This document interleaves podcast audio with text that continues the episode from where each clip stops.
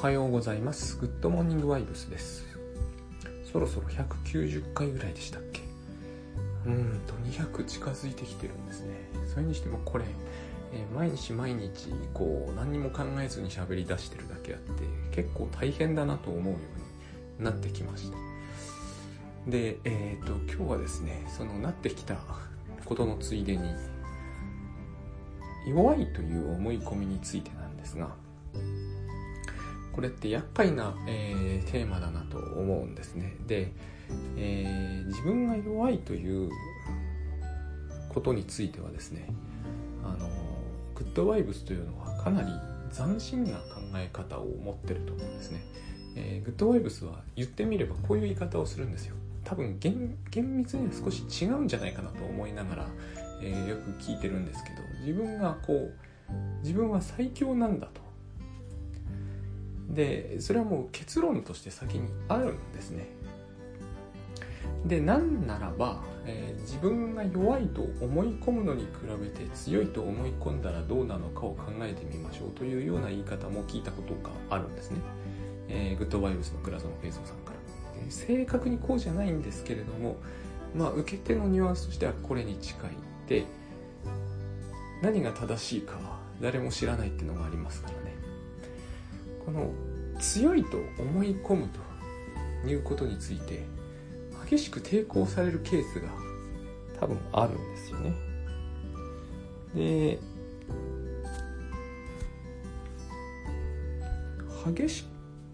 激しく抵抗というのは少し表現が強かったかもわかんないんですけどあのー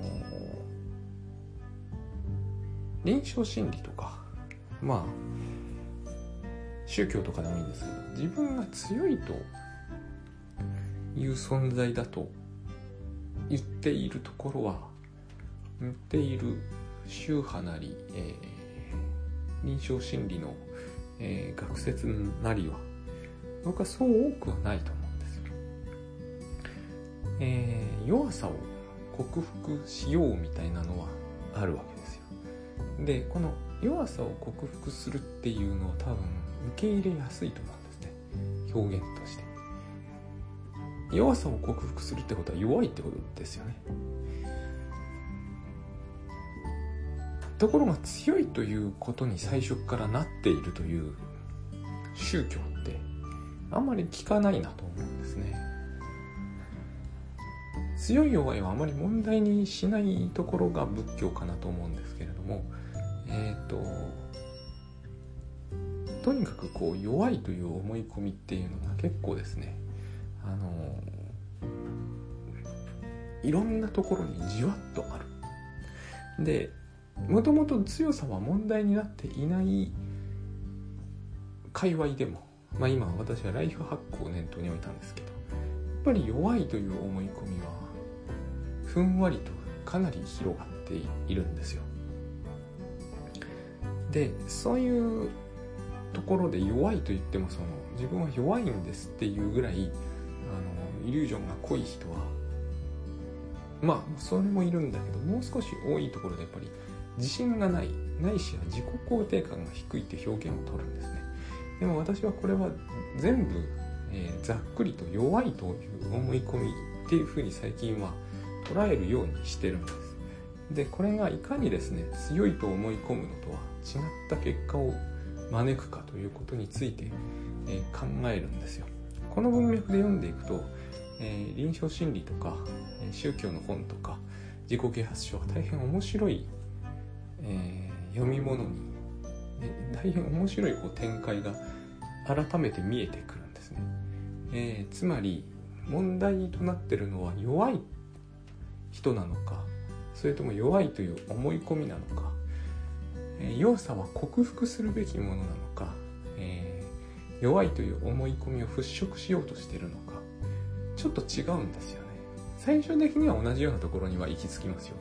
最終的には、えー、と自分は大変な弱者であるという結論で終わるっていうのを、えーは結局のところいいことじゃないので何らかの形で克服するなり強さを身につけるなり自己肯定感を高めるとかそういう話になっていくわけですよ。えー、低いままでもいいですみたいな話もなくはないんですけれども。でもそれだって結局かなり同じようなことを言うことにはなるんですよね。ただ、えー、前提として強いのかそうでないのかというのは違いとしてあるなと思うんです。でえっ、ー、とここで必ず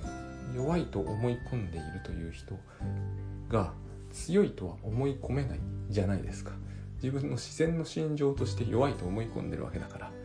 ここで、えーと、問題になってくるのがつまりは、えー、根拠なんですね一つ自信は持ちたいけど根拠のない自信は嫌だっていうことは僕は何度も聞いてるんですよ。つまり根拠もなきゃいけないんです。ただ自信っていうのはマインドなんで、えー、つまり根拠が手に入った瞬間に手に入らなくなる、えー、部分があるじゃないですか自信っていうのはある意味では根拠なく自分に信用を置くわけだから、えー、そこで根拠を持ち出してしまうとすでに自信がのなさというものが残ってしまいますよね。あの私はこうなんだろうなんとかができないから自信がないんですっていう人例えば、えー、留学中よくいるたんですけど私は英語に自信がないんです。その人は大体ですね英語をやたらできたりするんですよ。で自信がないわけですね。つまり根拠っていうのはそういうふうに、えー、スキルをアップすることには役に立っても自信を高めること自体には役に立たないケースがすごく多いですよね。根拠なく自信を持ちたくないというのは、えー、実際にはスキルの問題というよりは羞恥心の問題に限りなく近いのあの根拠なく自信を持ちたくないけれども自信が持ちたいというのは、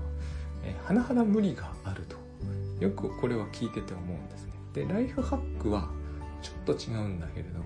マインドには手をつけないっていうのが多分出だしにあったと思う私はマインドハックとか言ってるからすごい怪しいんですけどもあの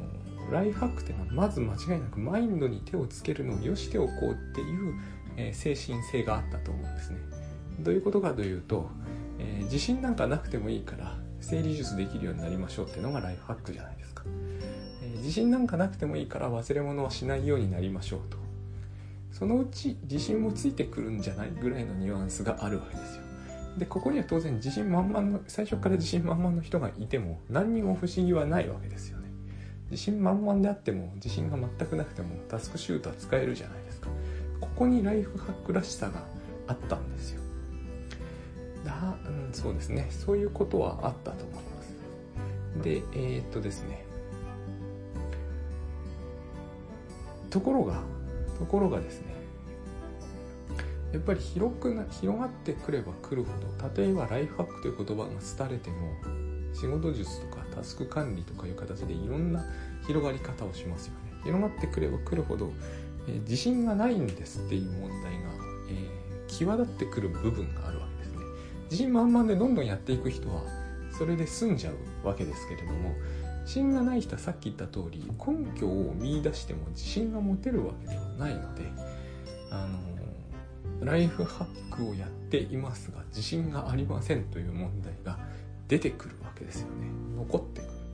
むしろ際立ってくる部分があるわけですでそうなった時にえっ、ー、と問題になってるのは弱いという思い込みなんだよなと思ったんですよ。思ったことが何度もあったんです。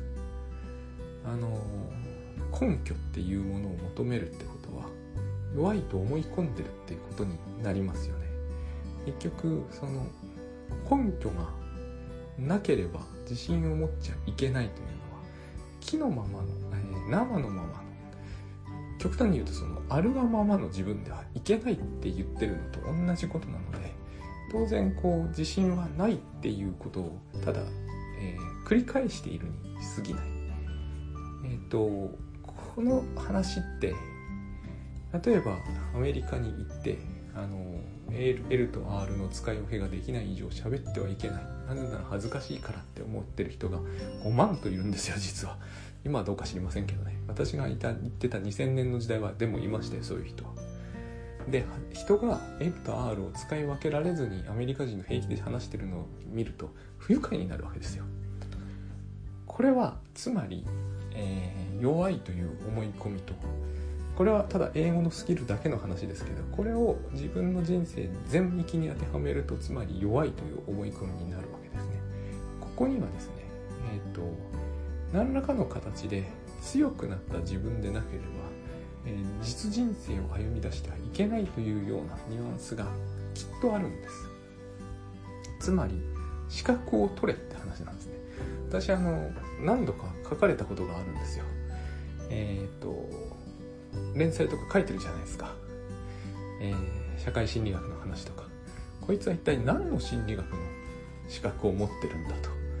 という、えーコメントがしばしば飛ぶんですよね。僕何にも持ってないんですよ。あのご推察の通りってやつで、えー何にもないんです。臨床心理士もないしそもそも日本では、えー心理学士すらないですからね。大学出てないですから日本の心理学の。僕が出てるの英語学ですからね。そのないんですよ。よくこんなことで恥ずかしくもなくやっていけるなっていうコメントもあありました。かなり辛辣な方だなと思うんですけどね。でこれも同じだと思うんですね、えー資格がなければやっていけないと思うということは逆に言うと資格があれば、えー自信がなくてもいいわけじゃないですか。で逆にもうちょっと言うと資格さえあれば自信がつくという意味でもあると思うんですね。つまり木のまま生のままじゃダメなんですよ。僕は生のままだからダメなんですよ。という話になってると思うんですね。でえっ、と生のままでダメだと自信って持ちようがないと思うんですけれども、えー生のままでダメっていうのはそもそも、えー弱いってことだと思うんですね。生まれたまんまの赤ん坊ではいけないってことだと思うんですよ。価値がないし弱者であるし、えー物心つくまではしょうがないとしても物心ついたら自分は、えー無価値で弱いと思あの自覚せよってことだと思うんですよ。だから私のようなまあこれは違う理由であの腹が立って批判するってこともあるんでしょうけれども、えー資格もないのに連載書いていて、えー、とそれはつまり物心ついているくせに自覚が足りないっていうこと言い分だと思うんですね。でもこれを、えー、と私に投げかけてしまうとですね私じゃない誰か他の人にでもいいんですけど投げかけてしまうと当然、えー、と自分はいろんなことをやるために常に先に資格を取んなきゃなんなくってつまり、えーなんていうのかな。閉塞感が強まると思うんですよね。昔私大学時代によく親に言われました。この資格だけは取っておけと。結局その親には悪かったんだけれども、えーほぼ一つも何の資格も取らずに生きてきてるんですけれども。つまり閉塞感があると思うんですよ。ああいうふうに言われてみるとですね。いや生のままのあんたじゃダメなんだからねってことになってはなってるわけですよねあれは。でこう思ってるわけですよ私たちは。でそこからいろんなものを必要とするつまり弱いから。弱いというのはつまりどういうことかというと、え不安だということだとことになると思うんですね。えー、と例えば昨日面白いことに思い当たったんですけど私、まあ、雨が続いてたせいもあるんですが運動しなくなったんですよ。ほぼ全然。でこれは非常に面白いんですけれどもライフハックの人たちでも頭のいい人たちがやっぱり多いんですけどみんなこう何らかの運動を私がしていたっていうことに対してすごくこう手放しで肯定的な目線だったんですね。私もそうだったんですよ。45年間ずっとこうどんな日でも散歩とかしてたんですね。でそこに意味があると思ってたんですよ。どんな日でもっていうのはもう台風のような雨の中でもみたいなところがあったんですよ。今思うととても不思議なんですけどもだから自分は健康なんだと思ってたんですよ。つまり運動という根拠がないと自分が健康だという自信を持ってはいけないんですよ。そういう思考になそういう思考である時はそういう思考になるんです。ねで必ず月に2度は整体行ってたしあのまあ知ってる人は知ってると思うんですけど私すごく糖質制限きつくやってたんですよね。全部過去形で喋ってるのは今そのコロナのことがあって整体に行けなくなったんですよね。やっぱりね一瞬すごく恐ろしくなるんですよね。これですごい腰痛になったらどうしようとかって思ってたんですけど、えーと、よくよく考えてみると、えー、まあ、これはグッドバイブス的じゃないなっていうこともあったんだけどそもそも私が一体、えー、整体に定期的に通い出したようになったのはいつだと思ったことがあるんですね。そんな大昔ではないんですよ。でその前に腰痛はなかったのかというとそんなことはないんですよ。あったんですよね。でなんで定期的に通ってるんだろうと思ったんでどう考えても定期的に通ってるのは定期的に通っていれば大丈夫っていう気持ちのためなんですよね。これは、えー、だって定期的に通ってた時に腰痛がなくなってたか完全になくなってたかっていうとそんなことは絶対ないじゃないですか。だって完全に腰痛なくなってて定期的に整体に通わないじゃないですか。定期的に通ってる間ずっと腰痛あったわけですよね。ずっと腰痛がある中で定期的に通うことに意味があると思ってたわこれは私のその資格とよく似てるんですよね。だって資格を取ってても取ってなくても私の心理学の知識って増えも減りもしないですよ。でも資格を取ってないのによく書けるっていう風に書くんですよ。あのコメントが批判的に飛ぶ時は。その時にえっ、ー、とこの人の、えー、例えばアドラーの考え方はフロイトの考え方といろいろ比較してなってないとかいうコメントはほぼ飛ばない。たまにないわけじゃないですけどね。かなりマニアックなのが。でもそれよりははるかに視覚がっていう方が飛ぶんですよ。そういうもんだと思うんですよね。でえっ、ー、とつまり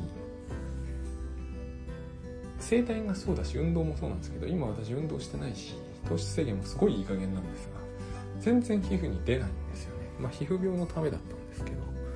で腰痛はないんですよ。こういうことだなと思うんですね。自信がないということの意味。つまり自分が弱いと思っているから何かが必要。別にそのライハックをするのも運動するのも整体に行くのも何何にも問題ないと思うんですよね。問題なのは全部自分が弱いと思ってることだと思うんですよ。たして自分がこう絶対的に健康で腰痛も全然なくて整体行くかっていうと大変微妙だとは思いますが行くのはもう自由じゃないですか弱いと思うってことは根拠を要するってことだと思うんですよねで根拠がなければ自信根拠のない自信は欲しくないっていうのはつまりそれほど無理があることだと思うんですよね。えっ、ー、と簡単に言うと腰痛は完治したいけどずっと整体に行っていたいみたいなそういう感じになっちゃうんですよね。そんな人いないと思うんですよ。ライフハックもそういうふうに機能しちゃうんですよね。自信がある人も強い人もライフハックするってことは多々あるんで。えーと、弱い人のなんかこう御用達みたいなもんではないんですけれどもそういう風な機能の仕方をするんですよ私は、えー、例えば全然仕事ができなくて容量も最低なんだけどライフハックをしているんですってなるじゃないですか。それが悪いとは言いませんけれども私この考え方は何て言うんだろうな。うんとまあやっぱり不健康だろうなと思うんですよね。自分のこれまでのやってきたことを考えてみると、まあ、それなりに糖質制限がえっ、ー、とアトピーに有効だったりしてるんで自分は今でもアルコールと砂糖は入れませんし、えーと、この種の因果関係が全く無効だとは思わないんですけれどもただ弱いという思い込みはそれを全く無効にするぐらい力強くこう有害だってことはある気がします。でここから先はあれなんですよね。その弱さというのは克服対象なのか、えー、払いのけるイリュージョンとして捉える方がっていうのっていうのは本当にこう個人個人でちょっとした違いがあると思いましてあのものすごいイリュージョンが濃いと多分、えー、強いと自分は最強なんだと思うとかもともとえっ、ー、と一つ意識だったという話が、えー、伝わり全く伝わらないケースはあろうかと思います。ただ自分がですねすごい弱いという思い込みにのイリュージョンがあまりに濃いほぼ確実に現実になってしまっているというケースだとほとんどのケースではこの話はちょっと、えー、専門的になっちゃってますけどえー、精神障害に入ってると思うので多分、えー、グッドバイブスの話をそもそも聞くとか読むとかいう、え、状況にないかなって気はします。弱いって思い込みやっぱりそれぐらい、え、過酷なところがあります。だってあれですよ。あのこのグッドモーニングバイブスでもしましたね。あのハワード・ヒューズみたいなものであって、えー、ここの中の細菌の一つでもあれば自分は侵されて死ぬって思い込んでいたらやっぱりこれはもう、えー、正気とは言い難いんで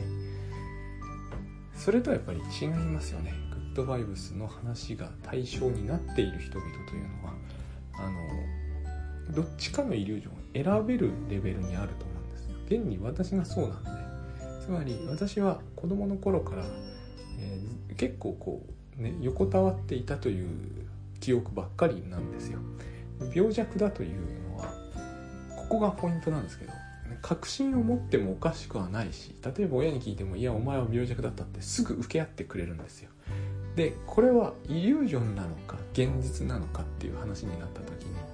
えーと、イリュージョンだとしておいたしておくってことのメリットはでもあるわけですね。現に私は今それが、えー、イリュージョンだということにしてみたら健康になっちゃったわけですよ。でそれは健康だと思い込んでるだけじゃないのかというとで果たしてここでも出てくるわけですね。健康だと思い込んでるだけなのか健康であるという現実なのかという。でこれ結局わからないんですよね。えー、分からないとしか言いようがないんです。ここ6ヶ月ぐらいここ4ヶ月ぐらいかな。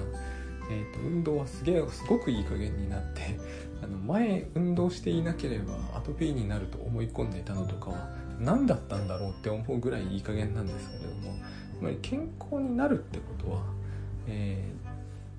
ー、どこまでがそのイリュージョンでどこからが現実かということをそもそも考えなくなるってことなんですね。今まで私は不健康であることは現実だったわけです。私の中では。これが多分イリュージョンってものなんだと思うんですよ。非常にこう説明しがたいんですけどね。わからないっていう方が、え、イリュージョンじゃない感じが強いんですよ。確かに分かってるっていう時ほどイリュージョンの感じが強い気がしますね。なぜなら確かに分かってはいないからですね。あの思議なんですよ確かに。例えば私は果物を食べれば絶対出たんですよ。出ないということはなかったんですねアトピーが。